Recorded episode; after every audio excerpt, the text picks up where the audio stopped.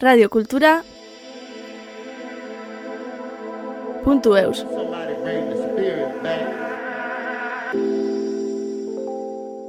Dans cette émission, nous vous proposons de rentrer dans la librairie chez Simone à Bayonne afin de rencontrer Renaud de Chaumaré qui va nous présenter son roman Mille hivers. Né en 1982 à Bayonne, Renaud de Chaumaré est l'auteur d'un recueil de poèmes et de plusieurs nouvelles. Il partage son temps entre l'écriture, sa famille et son activité de conseil en éco-construction. Mille est son premier roman.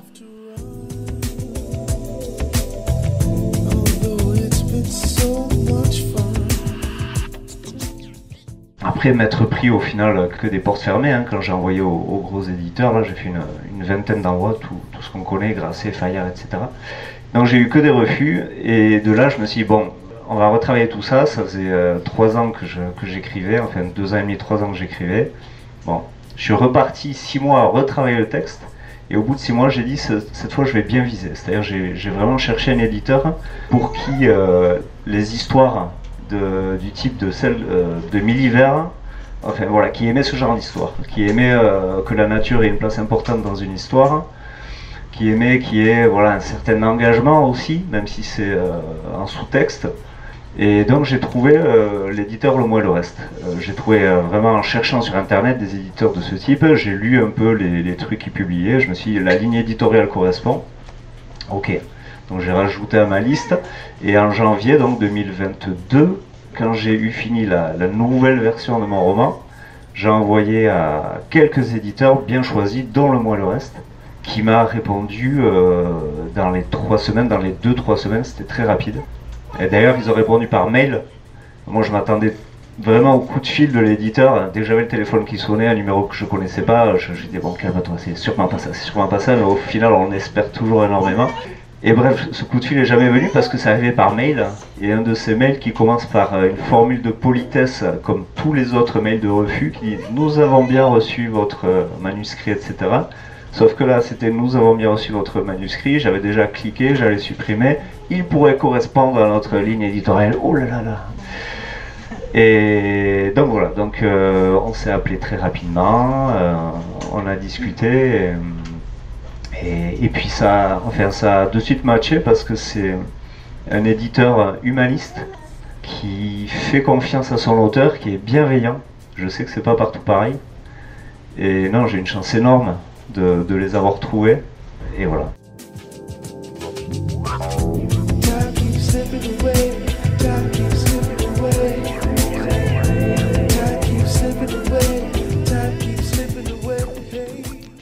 j'ai été euh, bercé par euh, les productions de Spielberg des années 80 mon grand-père, en fait, avec une, collection de vidéos de, 3000, 3000 euh, cassettes vidéo, il a enregistré tout ce qui passait sur Canal Plus à l'époque. Donc, euh, tout petit, moi, j'étais déjà à regarder les jaquettes, les genres, euh, voilà, qui s'échauffent opérateur, et je baignais là-dedans. Et les films de Spielberg, les productions Emblem des années 80, donc c'est quoi? C'est les Goonies, c'est évidemment E.T., c'est les Indiana Jones, c'est Retour vers le futur, Gremlins, voilà, toutes ces productions qui, qui m'ont beaucoup influencé en fait quand je pense à, à pour moi, avec le recul, il y a quand même certaines similarités avec le cinéma de Spielberg. Par exemple, si on pense à E.T., c'est euh, l'histoire euh, d'une famille dans une petite localité avec une réalité sociale assez bien construite, enfin on, y croit. Et puis là, off, arrive un événement complètement incongru, improbable, qui vont tenter de cacher, de camoufler. Et donc on va vivre dans cette ville un peu aussi une forme de huis clos, avec de l'extraordinaire qui côtoie euh, de l'ordinaire et avec cette notion d'émerveillement, toujours voilà, du, du fantastique. ça, ça imprègne en tout cas la première partie du, du bouquin. Je pense que ça infuse un petit peu euh, d'autres choses. Mais, euh.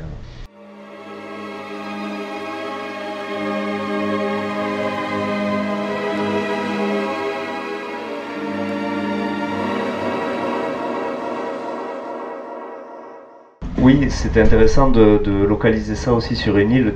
Effectivement, l'île, c'est un personnage du roman parce qu'elle, au final, les émotions des personnages euh, sont souvent mis en parallèle ou en tout cas en perspective avec ce qui se passe autour d'eux, quoi. Euh, que ce soit la faune, la flore, euh, le, rivage, enfin tout ça, tout ça parle, quoi. C'est une forme de langage. Et pour revenir à, l'iceberg, On parlait du côté merveilleux de, Spielberg. Il y a aussi un autre côté, là, pour le coup, plus littéraire, qui, je pense, est une de mes influences. C'est l'aspect euh, kafkaïen, en fait, d'un événement comme ça. C'est-à-dire, un Kafka, enfin, Kafka, pour moi, c'est, euh, même si on pourrait ne pas le réduire qu'à ça, c'est euh, un événement absurde et mystérieux qui survient. Il y a suffisamment de choses qui vont relier cet événement à la réalité pour qu'on se dise qu'est-ce qui se passe, mais suffisamment de choses qui nous en détachent de cette réalité pour qu'on se dise non, ce n'est pas possible. Et cet iceberg, là, posé, voilà, c'est quelque chose qui, fascine. quoi. C'est comme si on découvrait chez soi une petite porte qu'on n'avait jamais vue, qui est juste derrière notre lit. À la fois, c'est absurde. On aurait dû la voir, cette porte. Comment ça se fait qu'elle est là? Où elle mène? Pourquoi elle est si petite? Et pourtant, elle est là. Et c'est plausible. Quelque chose fait que c'est plausible et qu'on a envie de savoir ce qui se passe. Et donc ça c'est euh, plutôt kafkaïen et euh, aussi un autre auteur qui s'appelle Dino Buzzati qui a écrit Le désert des Tartares, qui a aussi écrit euh, Le cas qui est un recueil de nouvelles que je vous recommande où il se passe tout un tas d'événements à chaque fois comme ça. Par exemple, il y a une nouvelle qui s'appelle La Tour Eiffel, je crois, et en fait ils vont raconter que quand on a construit la Tour Eiffel, il y a eu de la brume pendant très longtemps sur Paris à cette époque-là. Ils expliquent que la Tour Eiffel ne s'est pas arrêtée à 300 mètres, qu'elle est montée beaucoup plus haut et que ce nuage de brume était dispersé par euh, le groupe qui construisait la Tour Eiffel pour faire la surprise aux habitants de Paris. Donc la Tour Eiffel est montée à 7, 800, 900 mètres à l'époque. Sauf qu'il y a eu des accidents, enfin je ne sais plus la raison exactement, on décide de tout, de tout rabaisser, on enlève les nuages, la tour Eiffel est finie. C'est ce, genre d'atmosphère aussi qui moi me, captive complètement. Et c'est un moyen pour moi d'attraper le lecteur aussi. Parce que la crainte de l'écrivain, une des craintes, c'est que le lecteur se lasse et moi, d'emblée, de planter un, piolet comme ça, très curieux, où on a de suite envie de savoir qu'est-ce qui s'est passé, pour moi, c'est l'assurance, même si c'est pas fait que pour ça, mais c'est l'assurance que le lecteur est là. Au final, c'est très enfantin, c'est dire au lecteur, lui prendre la main et lui dire euh, ne pars pas, reste avec moi. Comme ça, on sait qu'on l'aura jusqu'à la fin et qu'on va pouvoir dire et développer toutes les idées qu'on a envie de dire et développer.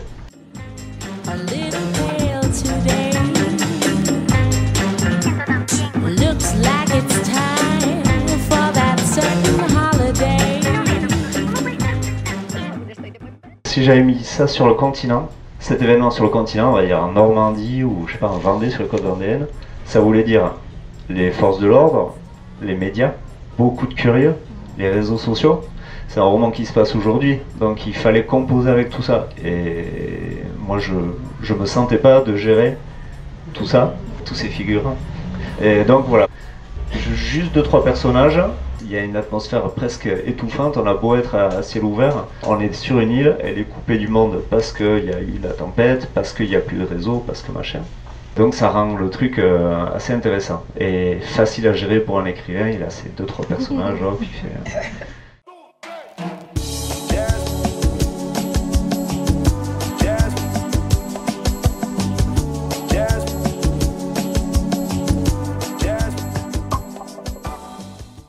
C'est celui qui découvre l'iceberg. Donc Tortue, aussi grand et costaud qu'il est fragile.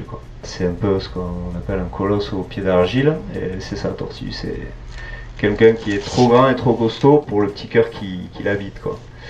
Et c'est quelqu'un qui a du mal à vivre euh, en société. Et pour lui, l'île, c'est un refuge. C'est un refuge, ça lui a permis de, ben, fuir le monde. Hein. C'est une fuite. Et, puis il est très heureux de cette solitude, de cette tranquillité, même si voilà, il va forcément au fur et à mesure du bouquin découvrir ben, que voilà, qu'il rate pas mal de choses aussi en, ayant cette existence un peu recluse. Donc voilà, c'est un personnage euh, voilà, comme ça, c'est assez paradoxal au niveau de, sa sensibilité et de l'allure qu'il peut donner. Il a un, visage assez poupin aussi, c'est une caractéristique particulière. C'est un visage d'enfant presque, qui est monté sur un corps, un corps énorme, quoi, XL.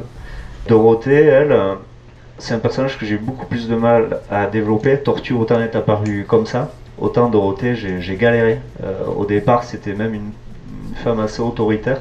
C'est vraiment sur les mois, voire hein, les deux, trois, trois ans de travail qu'elle s'est affinée.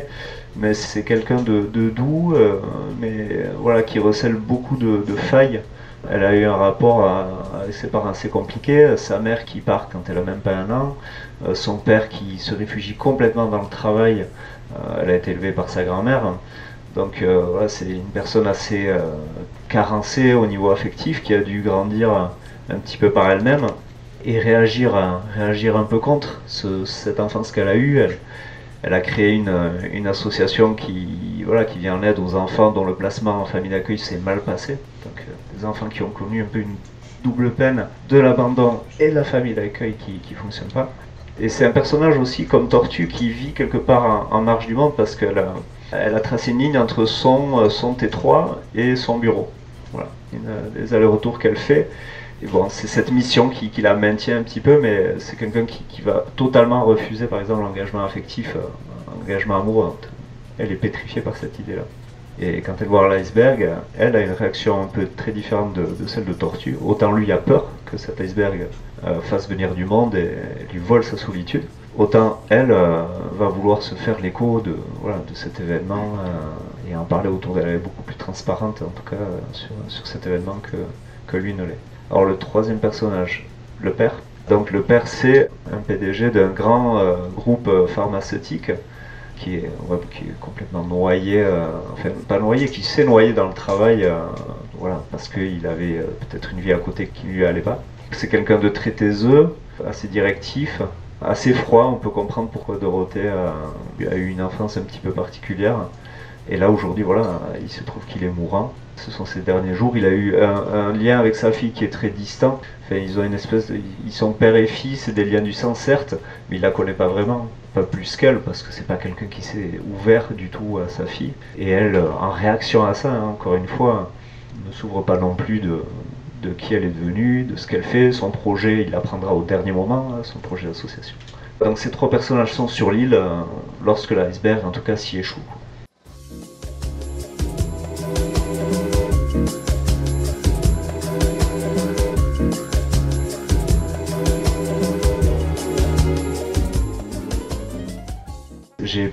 Mal à mettre le doigt sur euh, ce qui m'a influencé, mais on va essayer. Disons que euh, une fois que l'histoire a été écrite, ce qu'on appelle le premier jet a été fait, c'est-à-dire le squelette.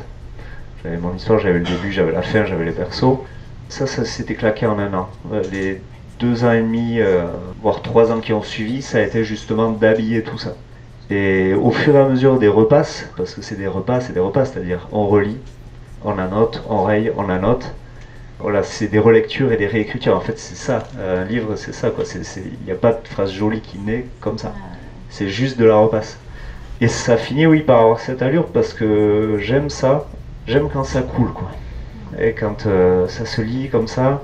Moi, j'ai commencé à écrire avec des chansons. Donc, euh, peut-être que ça vient de là. Je, je sais pas. J'aime quand ça coule en bouche. Euh, après, l'importance de la nature en fait, je, serais incapable, je crois, d'écrire un roman qui se passe en ville. J'ai besoin qu'il y ait un dialogue, je crois. Hein. J'ai besoin qu'il y ait une résonance en fait entre euh, les personnages et les éléments. Je, ne sais pas pourquoi. Moi, je, ne saurais pas raconter une histoire qui se passe dans, une ville. J'aurais beaucoup de mal. En termes de poésie, après, euh, il y a un auteur qui s'appelle Francis Ponge, un poète que j'aime beaucoup. Euh, vraiment, je vous encourage à le lire. C'est de la prose, c'est tout simple. Ça date des années 30-40 il écrit des textes sur des choses très simples, comme par exemple un cajot en bois ou de l'eau. Mais sauf qu'il va nous les montrer d'une manière si singulière qu'on a vraiment l'impression que c'est un extraterrestre qui a débarqué sur Terre, qui a dit tiens ça c'est quoi? C'est un arbre? Ok, alors je vais. Il va décrire à son, à son peuple euh, qui habite loin au fond de l'univers qu'est-ce que c'est, mais avec une façon qui en rien ne nous rattache à notre lecture à nous. Par exemple, un arbre pour lui, euh, ça va être, euh, je sais pas, un réseau veineux d'un corps qui a disparu. Mais c'est cette manière, en tout cas, de décrire la chose commune de manière singulière. Moi, c'est quelque chose que, j'aime faire, en tout cas.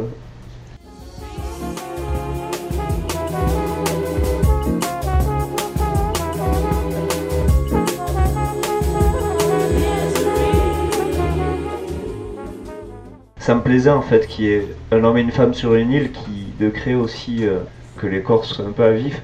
Tortue, euh, il est là, euh, il est là depuis 15 ans, il vit seul sur son île. C'est aussi, a une forme de lion en cage, quoi. Elle, paradoxalement, c'est le contraire. Elle, multiplie les, histoires, mais sans jamais s'engager. Donc en fait, les deux ont un rapport à la sexualité qui est euh, pas anormal du tout, mais euh, en tout cas qui sort de la sexualité lambda hein, dont on pourrait avoir l'idée. La sensualité, au final, elle est, sur les corps, mais elle est aussi sur tout ce qu'il y a autour, la nature. D'écrire euh, une asphodèle, au final, c'est aussi sensuel que d'écrire euh, d'écrire le, je sais haut d'une cuisse de, femme. Tout ça, c'est une approche, oui, en tout cas que, que j'aime, hein, qui me plaît.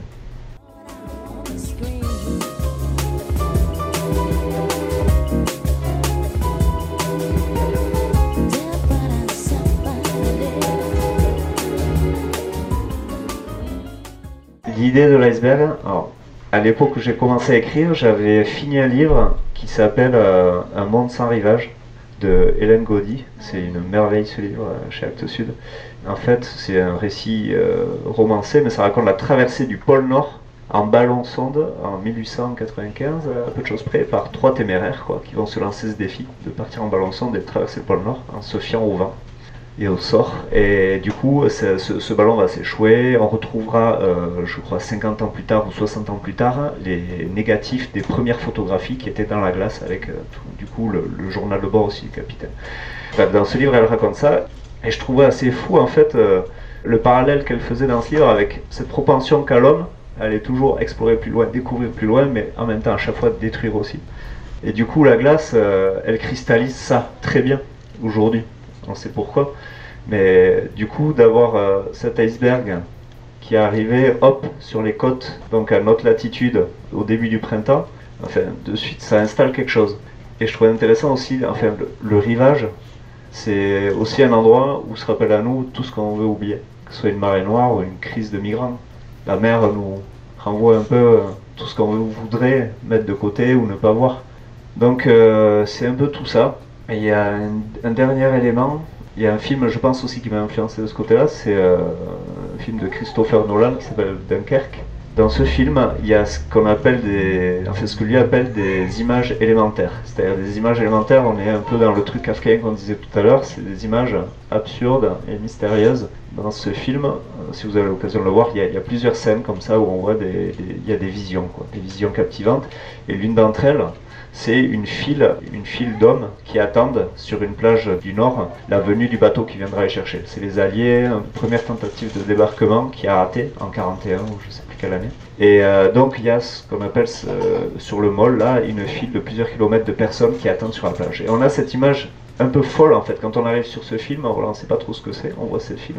Qu'est-ce que c'est C'est. Pourquoi des gens font la queue sur plusieurs kilomètres sur une plage? Enfin voilà, je pense que ça a concouru aussi à ce que j'installe euh, un iceberg sur la plage avec le, reste.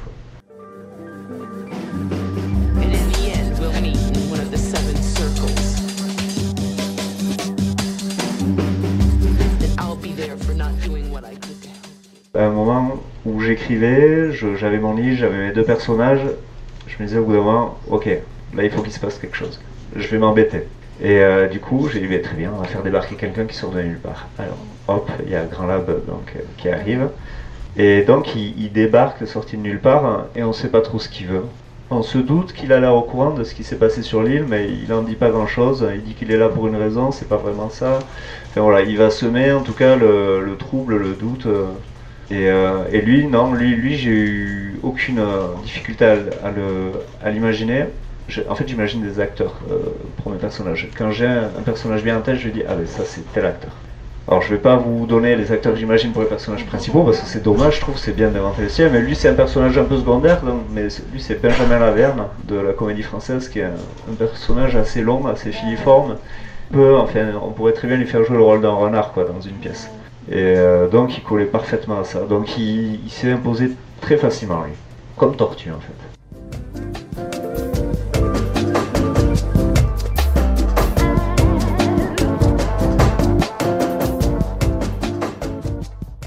Fait, il y a beaucoup, beaucoup de choses imprévues. Et c'est là que arrivent les choses les plus intéressantes. Il y a une scène, par exemple, dans le livre, où, euh, dans les premières pages, où, Dorothée, enfin je spoilerai, hein, mais Dorothée se dénude face à la glace, et voilà, elle embrasse la glace. Enfin, voilà, il y a toute une, toute une scène qui décrit ça. Ça, voilà, ça c'est, à aucun moment je me suis dit, ça serait bien quand même qu'il y ait un rapport charnel entre la peau la glace et tout ça. Non, non, c'est juste, euh, voilà, je me suis dit, tiens, on va faire ça.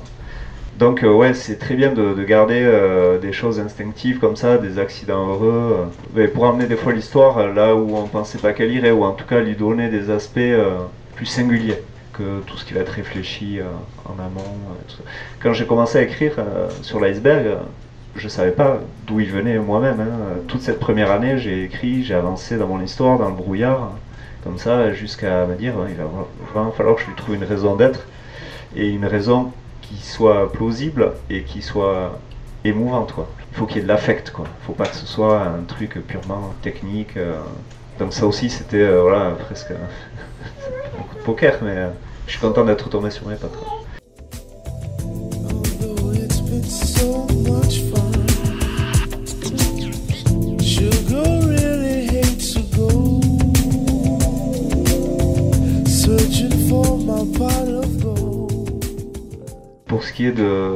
De, l'écologie, pour ne pas la nommer, à aucun moment j'ai voulu que ce soit euh, ostentatoire, en tout cas que le message soit. Je voulais surtout pas en faire trop, et que s'il y avait un sous-texte, euh, voilà, qui soit discret. Donc euh, ça va être plus dans ce qu'évoque la glace sur une plage de France, voilà. Mais il y a un des, propos dans le livre. Il y a parfois, voilà, il y a des saillies dans les dialogues et tout ça qui font que. Mais euh, j'ai surtout pas voulu trop surligner ça, parce que moi ça me saoule quand on surligne un truc, et je trouvais plus intéressant de l'amener par petites touches. Je sais pas si j'ai réussi, mais euh, je trouvais ça plus intéressant de, que même si on n'y est pas sensible, si on, enfin le cœur, la colonne vertébrale du livre, c'est pas ça quoi, c'est pas ça. La colonne vertébrale elle est affective. Mais euh, enfin moi j'aurais du mal à écrire un livre et passer trois ans dessus sans que ça transpire, sans que mes convictions transpirent un peu de toute façon. Mais euh, j'ai dû tuer plusieurs phrases qui euh, surlignaient des fois un peu trop ça, euh, ça et d'autres sujets, parce que le lecteur est pas con et que l'écrivain il a toujours peur qu'il comprenne pas. Mais ça c'est au bêta lecteur et à l'éditeur de te dire non, on a compris, n'insiste pas, on a bien compris où tu voulais en venir, n'en mets pas trois tonnes.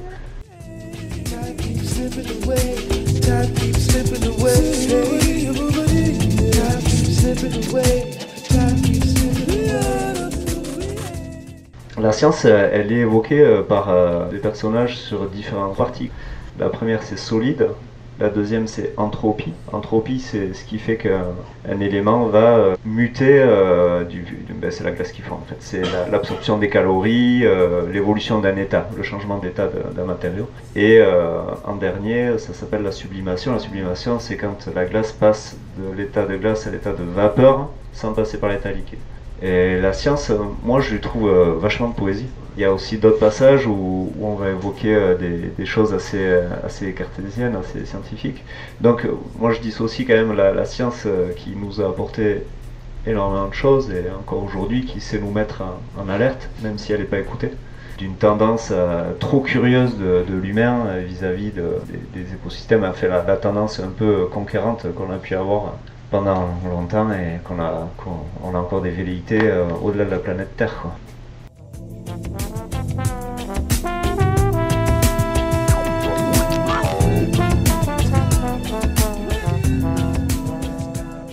La BD nous apprend à raconter des histoires, enfin le découpage des cases, c'est une très très bonne école pour raconter une histoire.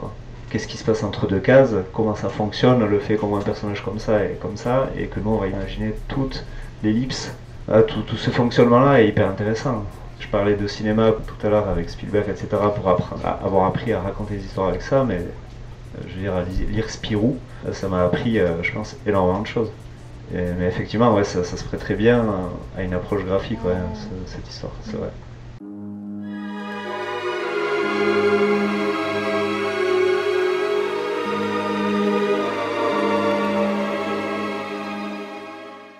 Quand on crée comme ça un endroit, c'est très très troublant quoi, parce qu'on l'a quoi, comme un souvenir d'enfance mais qui n'a pas existé. Quoi. on y est, on voit très bien tous les, endroits et tout ça, et les personnages qui y sont. Mais c'est pas vraiment un deuil de les lâcher, encore une fois, parce qu'on a passé tellement de temps, et puis on a bouclé l'histoire, puis on a beaucoup travaillé, qu'on est bien partant pour euh, partir dans une nouvelle histoire. J'avais mon beau-frère qui me demandait, euh, mais tu veux pas écrire une suite? Et euh, je disais, euh, ben, non, non, j'ai envie de, voir autre chose, de, changer.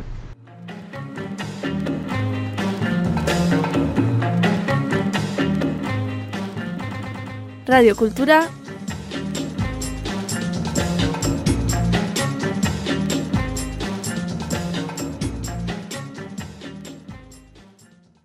eus.